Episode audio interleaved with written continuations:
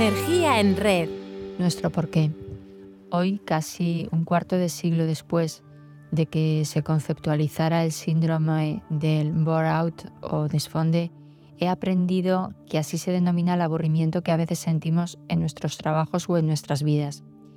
Y es que a veces nos falta motivación e interés, nos frustramos, caemos en la apatía, estamos irritables, no dormimos bien, nos cuesta concentrarnos e incluso nos deprimimos. Lo que realmente nos ocurre es que nos olvidamos de nuestro por qué hacemos lo que hacemos. ¿Por qué es una palabra que por sí sola ejerce una influencia en la consecución de nuestros resultados. ¿Por qué estudias? ¿Por qué quieres a esa persona?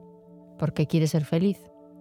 La profesora de psicología de la Universidad de Harvard, Helen Langer, dirigió un estudio que se basaba en dirigirse a una cola de personas que estaban esperando en una copistería para poder hacer unas fotocopias y les eh, preguntaba si les dejaba pasar pero lo hacía de tres formas diferentes. La primera les decía, discúlpeme, tengo que imprimir cinco hojas, ¿me permite usar la fotocopiadora? La segunda forma era, discúlpeme, tengo que imprimir cinco páginas, ¿me permite usar la fotocopiadora porque tengo prisa? La tercera eh, forma en la que abordaba el asunto era, puedo usar la fotocopiadora porque tengo que hacer algunas copias. Ante la primera pregunta, solo el 60% le dejaba pasar, pero en el caso de las dos segundas, más del 93% lo permitió, no habiendo muchas diferencias entre la segunda y la tercera preguntas. La clave estaba en incluir la palabra por qué, y es que eh, explicar por qué quieres algo facilita una mayor influencia y te ayuda a conseguirlo. Lo de menos es el motivo más o menos válido. De hecho, entre la segunda y tercera forma de pedir que le dejaran pasar, los resultados fueron casi idénticos. El estudio concluyó que explicar por qué queremos algo logra que un 55% más de personas acepten la propuesta que hagamos. Hablar de nuestros porqués nos hace más influyentes y lo mismo nos ocurre a título personal. Robert Cialdini es un conocido psicólogo estadounidense y profesor de la Universidad Estatal de Arizona. Es conocido internacionalmente por ser uno de los principales estudiosos de la psicología social de la persuasión y piensa que cuando quieres conseguir algo eh, no debemos olvidar eh, al añadir la palabra mágica por qué. Y esto sirve tanto para persuadir a otros como para persuadirse a uno mismo. Tener presente por qué queremos algo resulta motivador y nos ayuda a perseguirlo y por tanto a lograrlo, como explicaba Norman Bodek, destacado consultor estadounidense experto en Lean Manufacturing. Bodek diseñó un método con el que se han formado miles de directivos y se han escrito decenas de libros. El método debe su nombre a Tasaki Arada, un entrenador de atletismo que logró que un grupo de estudiantes de un barrio marginal de Osaka obtuviera medallas de oro nacionales durante 12 años consecutivos. El método Arada es un enfoque de mejora personal y empresarial que se basa en la idea de que todas las personas tienen la capacidad de mejorar en cualquier área de la vida siempre y cuando se establezcan metas claras y se siga un proceso estructurado para alcanzarlas. El método sigue siete pasos. Lo primero, debemos tener claro lo que queremos, asegurándonos de que sea lo que sea, esté alineado con nuestros valores personales, si no empezamos mal. En segundo lugar, tenemos que dividir nuestro objetivo a largo plazo en metas claras a corto plazo, para ir viendo que avanzamos. En tercer lugar, definiremos lo más detalladamente posible todo lo que tenemos que hacer, cuándo, cómo, etc., para ir logrando esas pequeñas metas. El cuarto punto, y algo fundamental, va a ser, como todo en la vida, nuestro compromiso. Esto es, estar dispuesto a hacer lo que sea necesario para lograrlo. Desde el principio hay que contar con los errores, así que cuando lleguen lo único que hay que plantearse es qué puedo aprender y qué tengo que ajustar en mi hoja de ruta. La disciplina se da por descontado y es el sexto punto.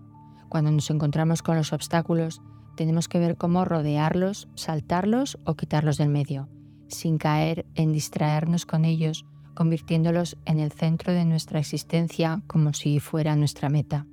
Y por último, no podemos dejar las celebraciones para el final. Hay que ir celebrándolo todo en la vida, cada día, cada logro. Compartir nuestra alegría nos mantiene motivados y llenos de energía.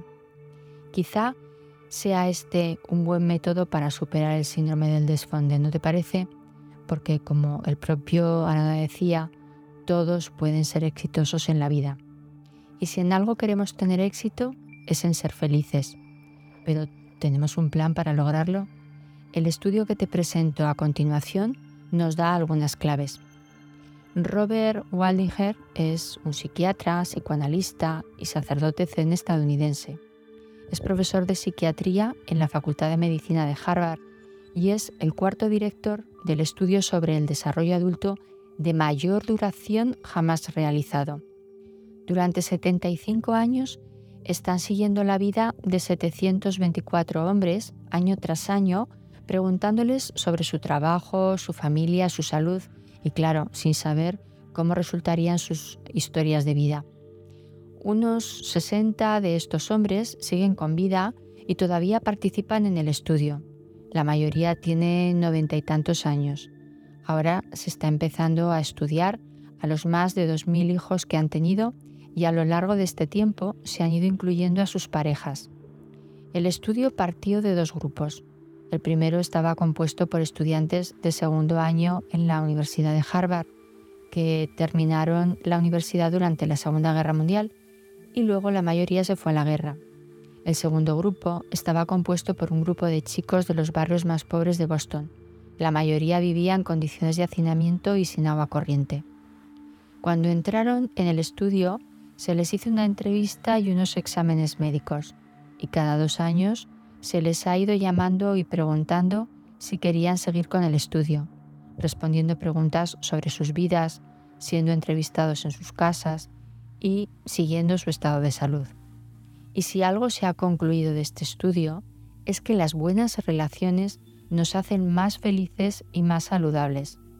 Estar conectados socialmente nos hace bien y la soledad es mala. La familia, los amigos, la comunidad nos hacen más felices y el aislamiento, por el contrario, nos hace más susceptibles de problemas de salud y se vive menos. Pero lo más importante de tener relaciones no es la cantidad, sino su calidad. Las relaciones cercanas son las que protegen nuestra salud y bienestar. No estar solo no significa no sentirse solo. Lo que da protección es vivir en medio de relaciones buenas y cálidas. Las personas más satisfechas en sus relaciones a los 50 años fueron las más saludables a los 80.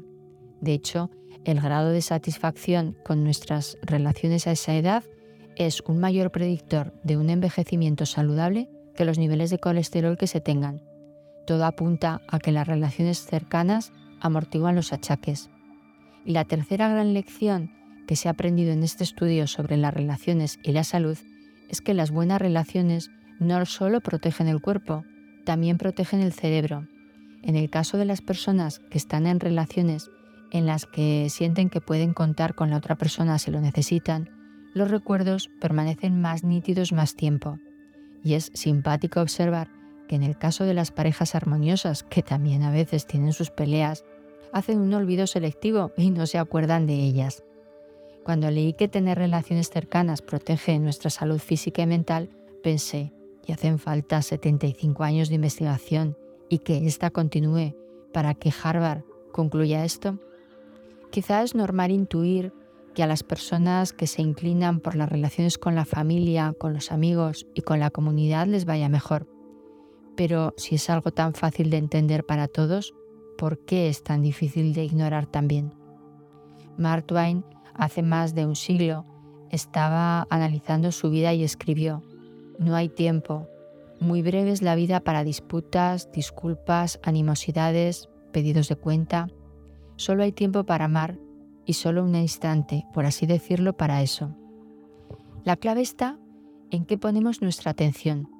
Cuando la ponemos en nosotros mismos es como tomar una dosis de narcisismo, pero cuando la ponemos en los demás, ayudándoles, dando, sirviendo, Nos sentimos bien de manera altruista y podemos hablar de la auténtica alegría, la que nos motiva y eleva de los desfondes. Por eso nosotros estamos aquí, poniendo nuestra energía en red. Gracias por estar ahí y poner también la tuya en red.